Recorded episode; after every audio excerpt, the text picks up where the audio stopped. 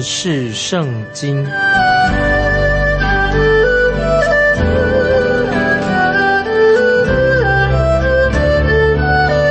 认识上帝的话，把上帝的话带到全世界。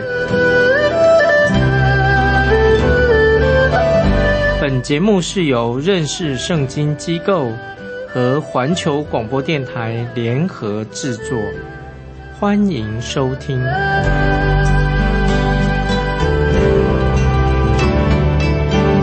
亲爱的听众朋友，你好，欢迎收听。认识圣经，我是麦基牧师。我们看阿摩斯书旧约阿摩斯书第九章，是传达给以色列百姓的重要的信息。先知阿摩斯看到将来的一个意象，就是以色列百姓将要重新建造一个新的国家来荣耀神。我们看阿摩斯书第九章的第一节，九章第一节，我看见。主站在祭坛旁边，他说：“你要击打柱顶，使门槛震动，打碎柱顶，落在众人头上。所剩下的人，我必用刀杀戮，无一人能逃避，无一人能逃脱。”啊，这句话非常严重，这是一个预言，就是说明了亚述大军快要到来了。这里说到的祭坛，不是指所罗门在耶路撒冷所建造在圣殿当中的祭坛，而是指在撒玛利亚所拜巴利在那个殿里面呢设立那里那个殿里面的巴利的祭坛，不是耶路撒冷圣殿的祭坛。我自己曾经去过撒玛利亚这个地方，这个地方其实那个地方已经变成一片废墟了。这个经文刚才我们读的九章一节说。你要击打柱顶，使门槛震动，打碎柱顶，落在众人头上。什么意思呢？就是说到当亚述大军围城的时候，围攻撒玛利亚的时候，百姓那以色列百姓，他们以为逃到那个巴利那个店里面去躲避，以为那样可以保命的。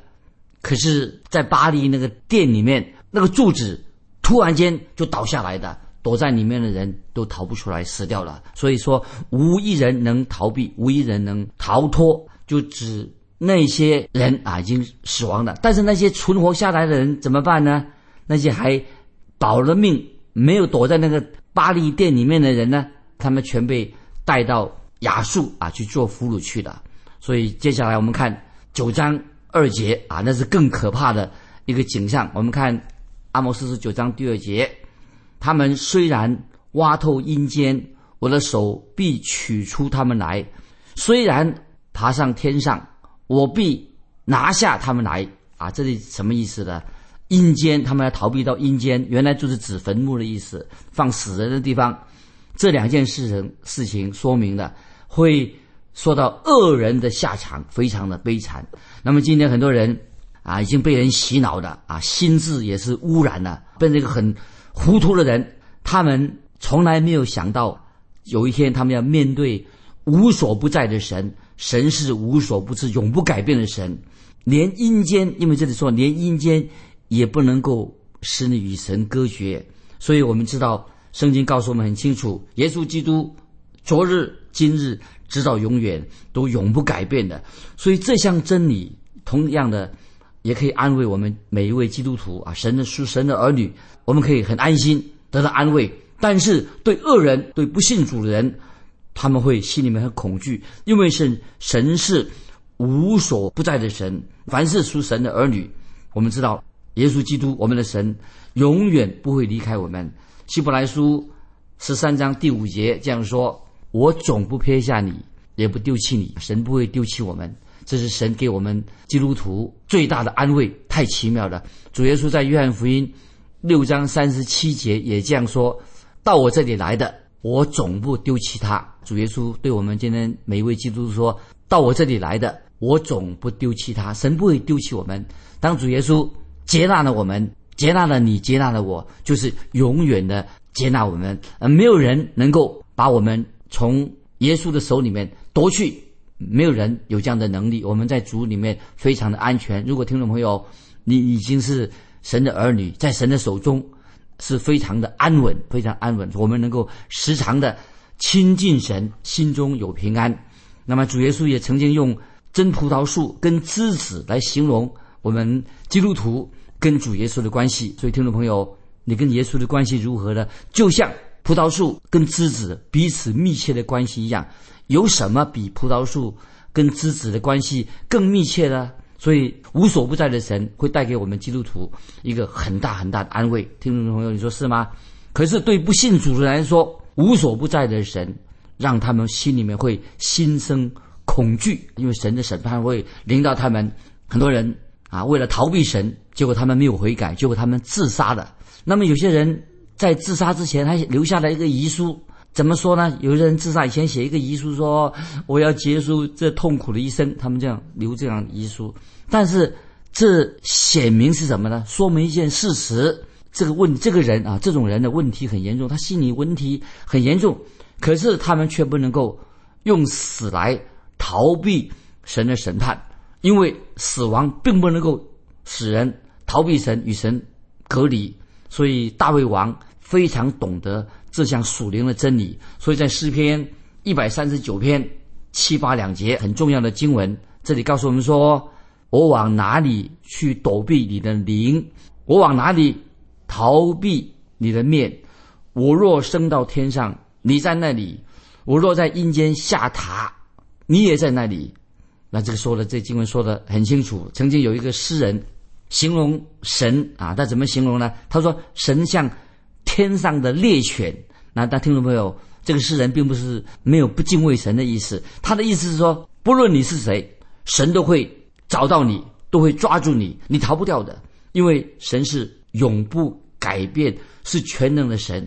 那今天我们看电视的时候啊，我们说啊，今天电视上有头条的新闻，也告诉我们说啊，今天有一些政治人物啊，一些教授啊，那些学者、科学家。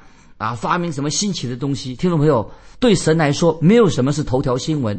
那么这些政治人物、这些学者啊，没有什么发明什么新奇的东西。对神来说，因为神是无所不知的神，无所不能的神，没有神不知道的，所以对神一点都不新稀奇。因为神是永恒的、永不改变的神，所以在希伯来书十三章八节怎么说呢？说耶稣基督昨日、今日。一直到永远是一样的。那么我们今天我们是神的儿女，要知道主耶稣基督曾经在加利利的海边，跟当时的百姓同在，他的门徒同在。主耶稣基督今天仍然也是跟我们基督徒与我们同行，是同一位救主与我们同在。我们的神是满有恩典和怜悯的神，就是我们的救主。我们再回到阿莫斯书九章第三节，阿莫斯书九章三节，虽然。藏在加密山顶，我必搜寻捉出他们来。虽然从我眼前藏在海底，我必命蛇咬他们。这些经文什么意思呢？那么这个地方加密山顶是现在的海法海法城啊，就在加密山上。加密山啊，它海拔很高，一千八百公尺，非常的高。我去过那个地方参观，在那个山顶上，那个大片山那里有超过洞穴。有一千个以上的洞穴在那里，尤其靠海的那边的洞穴更多。可是神在这些经文告诉我们说，神要把他们每一位一一的搜寻出来。意思就是说，即使他们逃到海的深处，神还是在那里，他们逃不掉的。他们没有人能够躲避神啊，逃不掉的。接下来我们看第四节，阿摩斯书九章四节，虽被仇敌掳去。我必命刀剑杀戮他们，我必向他们定住眼目，降祸不降福啊！这个很严重，这个经文逃不能逃避的。虽然说到虽被仇敌掳去，意思是说，就算敌人把你们掳去了，饶了他们一命，但是他们仍然以色列百姓不能够逃避神的审判。所以意思就是说，恶人最好悔改敬畏神，悔改归向神。所以，一个基督徒对未来，我们不要害怕，都在神的保守里面。但是恶人他们是无处可逃，他们没有办法逃。避神的面。所以刚才我们提过，自杀的人，有人他自杀，他以为我自杀以后就可以从此脱离困扰了，这是错误的看法。当他们这些自杀的人面对神的时候，那才是一个什么最恐怖的时刻。那所以听众朋友，有人这样形容，就是自杀的人就像从油锅当中跳进熊熊烈火当中，更严重的。继续我们看阿摩斯书九章第五节，九章五节。主万军之耶和华摸地，地就消化；凡住在地上的都必悲哀，地必全然向尼罗河涨起，如埃及河落下。那么，听众朋友，如果你去过那个地方的话，就是就会比较了解，因为不然的话很难想象那个地方啊，那个想象那个地方啊，以色列国啊，已经现在的以色列国已经不再是一个。牛奶与蜜之地，原来是一个牛奶之地，神所应许的。虽然现在的以色列国那个地方地区有了灌溉啊，也也能耕种了，但是跟以前大大不同的。为什么呢？因为以色列国北国以色列曾经受过神的审判。那么这个地方有一次我去过这个地方，就碰到一对犹太人的夫妻。那么他们在以色列地这个地方啊，买了房子在那里居住。他们以为说啊，有一天退休以后啊。啊，就可以在那里安居。那么后来这对夫妇啊，就很坦白的啊，我跟他谈话的时候，就对我说：“麦基牧师，他说我们虽然在这里买了房子啊，想帮助我们啊这些同胞，可是我觉得这个地方啊，现在跟圣经所说的已经完全不一样的，完全不一样。当然是不一样。显然这对夫妻啊，这个以色列人夫妻啊，他们没有读过阿摩斯书，也不晓得神已经审判过。”啊，以北国以色列审判过以色列这个地方啊。现在我们继续看第六节，阿摩斯书九章六节：那在天上建造阁楼，在地上安定穹苍，命海水浇在地上的耶和华是他的名。注意这些经文，九章六节的经文。这时候，先知阿摩斯再一次提醒以色列百姓说：神是无所不在的神。神既然是无所不在的。包括神，他也是全能的神。神是创造天地万物、创造太阳、月亮、星宿的。意思就是说，应当全地的人都要顺服神的旨意。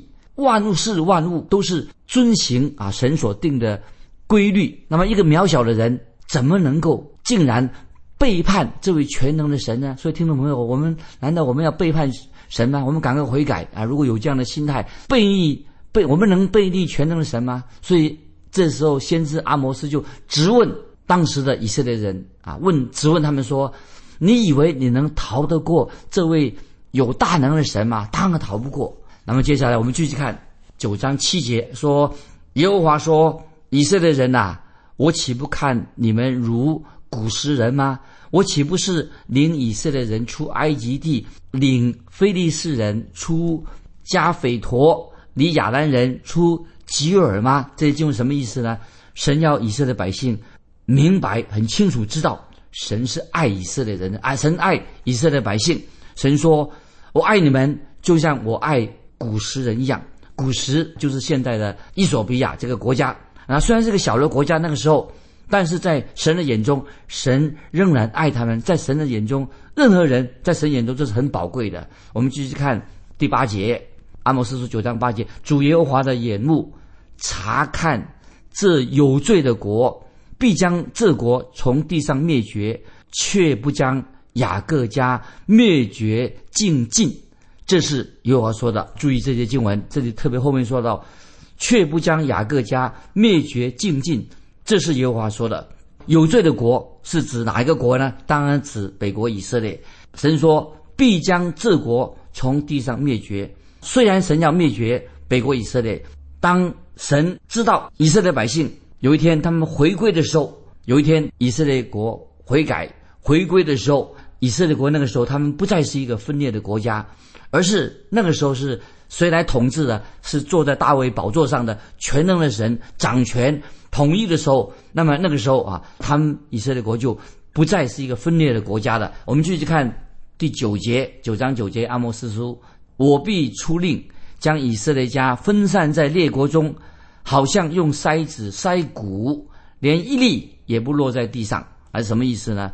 这里说到将以色列家分散在列国中，就是说神要使以色列人那些已经分散在世界各地的神没有不让以色列百姓从此就消失了。那么，所以这里神意思说，连一粒也不落在地上，意思就是说，神仍然会保守这些以色列百姓。有一天，这些他们悔改了。他们悔改，神要保守他们，给他们悔改的心。我们继续看第十节：我民中的一切罪人说，灾祸必追不上我们，也赢不着我们，他们必死在刀下。啊，注意这些经文，这些经文说到这些犯罪的人，应着景象的人，他们的将来的结局是如何的？他们的结局就是要灭亡，神将会审判那些。不肯悔改归向真神的人，那么听众朋友，对我们今天的状况也是一样，会不会今天在教会的里面的人当中，只是来做礼拜，在教会里面的人，是不是每一个人能够得救呢？也许在教会当中去教会人，并不是每一个人都真正信主的，所以听众盼望你是一个真正信主的人。在罗马书九章六节，罗马书九章六六节说，因为从以色列生的。不都是以色列人啊？这句话，因为从以色列生的不都是以色列人，什么意思？可见呢有两种以色列人，一种是属血气的以色列人，一种是属灵的悔改归向真神的以色列人。真正悔改的属灵的悔改的，就是连一粒也不落在地上。但是没有真正悔改的罪人，结局只有一种结局啊，就是灭亡。所以。先知阿摩斯书特别提出啊，他我民中的一切罪人必死在刀下啊，审判一定会临到。那么接下来我们啊要讲到阿摩斯先知阿摩斯他最后的一个意象，特别注意这个意象到底说什么呢？最后一个意象，这个最后意象说到神有一天将要复兴重建以色列国。阿摩斯就看到将来，看到将来。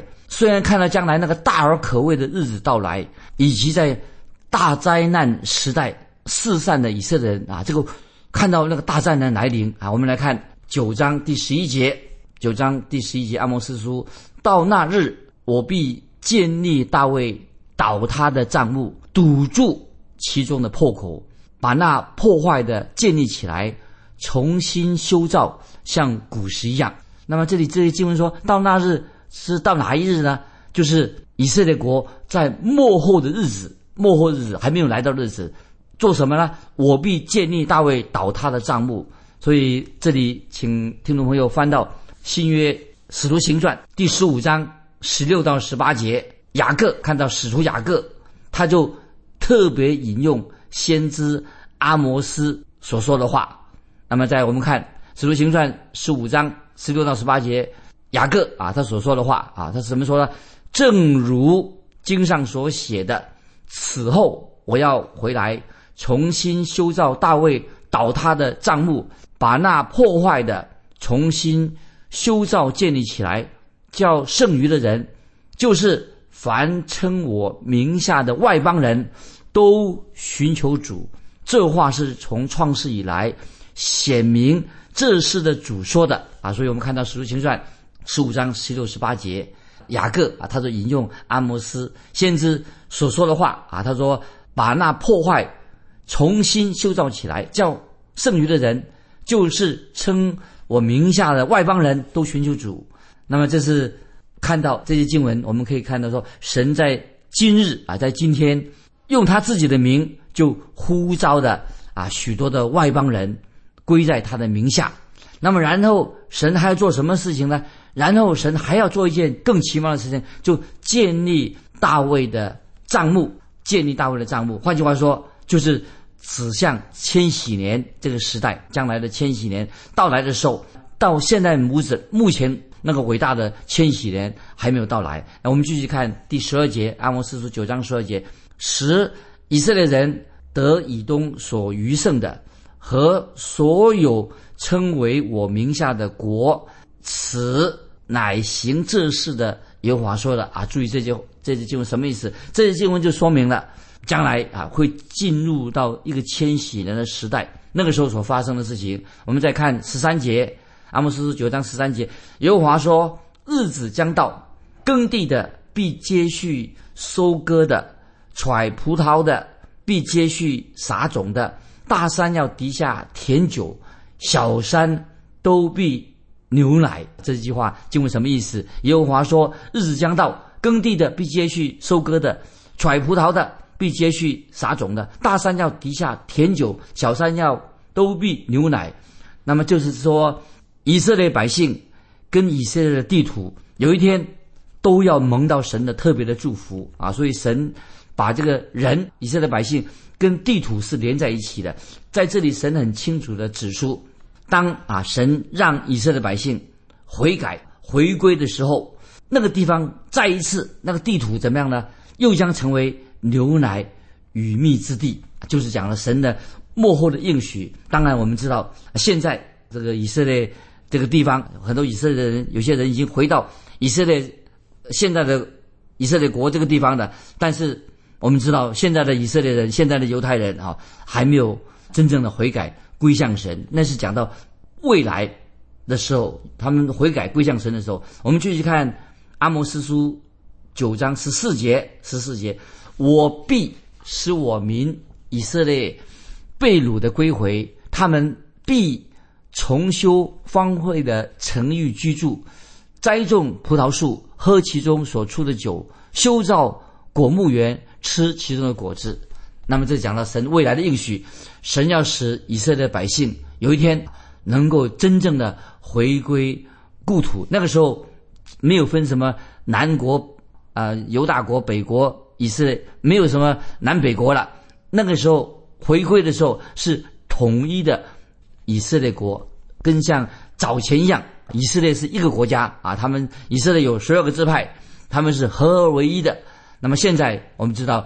这些所有的支派，他们已经仍然今天分散在世界各地方，他们过一个漂泊流浪不定的生活。但这种状况还是暂时的。有一天啊，神的应许会使这些漂流在各地的以色列人回归到以色列，合而为一。圣经所应许的，我必使我民以色列被掳的归回，他们必重修荒废的城邑居住。啊，我们继续看。阿摩斯第十九章十五节，九章十五节，我要将他们栽于本地，他们不再从我所赐他们的地上拔出来。这是耶和华神说的啊，这神的应许。我在念十五节，我要将他们栽于本地，他们不再从我所赐给他们的地上拔出来。这是耶和华你的神说的。那么这个神的应许，这个应许应验的时候。神会让以色列百姓永远的住在神所给他们的应许之地，所以神对以色列百姓应许是什么呢？以下听众朋友要特别注意，这是可以说是阿摩斯书一个结论啊。神对百姓怎么说？第一个，神的应许是什么呢？要恢复大卫的王朝，那个王做王位的是属于大卫的王朝。那么听众朋友，你想谁是这位王呢？这位王。当然就是大卫之根，大卫的后裔，生在伯利恒的耶稣基督啊，所以耶稣基督做王，所以第一是耶稣基督要做王，是大卫之根，恢复大卫的王朝。第二，这个应许是什么呢？就是以色列在列国当中，他们将来会成为一个占了一席之位、一席之地。以色列国在列国当中是一个很重要的国家，以色列国是成为一个神蒙福祝福的一个国家。第三，阿莫斯所说的，就是那个时候世上的列国也要，当时的后来的列国也要什么悔改归向神，意思就是说，在教会被提到天上之后，之后会发生，那时候世上的列国有一天也要归向独一的真神，那个时候又会很多人会归向耶稣基督，啊，这第三项这个应许，第四项的应许，阿莫斯从这里应许什么呢？说以色列国。必重修荒废的城邑，本来是破坏的一个坏的一个城市，必重修荒废的城邑，并且居住在那里，可以在那里安居。第五，将来应许是什么呢？以色列百姓在那里可以欢欢喜喜的栽种葡萄园，喝其中所出的酒。那么地图上的咒诅，一切的咒诅已经废除了，在那个地方会有丰盛的出产。那么是第五项的应许。第六个应许，这个是最重要、非常重要。第六个应许，以色列百姓不再从神所赐给他们的应许之地再拔出来的，这个就是耶和华说的啊。所以阿摩斯书。九章十五节，这是看到这一段的重要的应许，也是我们阿摩斯书到这里就告一个段落了。所以，听众朋友，我们要知道，神是无所不在的神，神也是无所不知的神，神呢是无所不能的神，神是永远不改变的神。所以，听众朋友，你对阿摩斯书，你个人读了以后，这种启示，你有什么特别的经历？欢欢迎听众朋友。来信跟我们分享一下，你读了阿摩斯书以后，你个人有没有什么特别的经历？欢迎你来信跟我们分享你个人的神对你说话，你个人的特别的经历是什么？我们下一次我们要读彼得后书，阿摩斯我们结束了，下次我们要读彼得后书，听众朋友先预备彼得后书，欢迎你来信寄到可以寄到环球电台认识圣经麦基牧师收，愿神祝福你。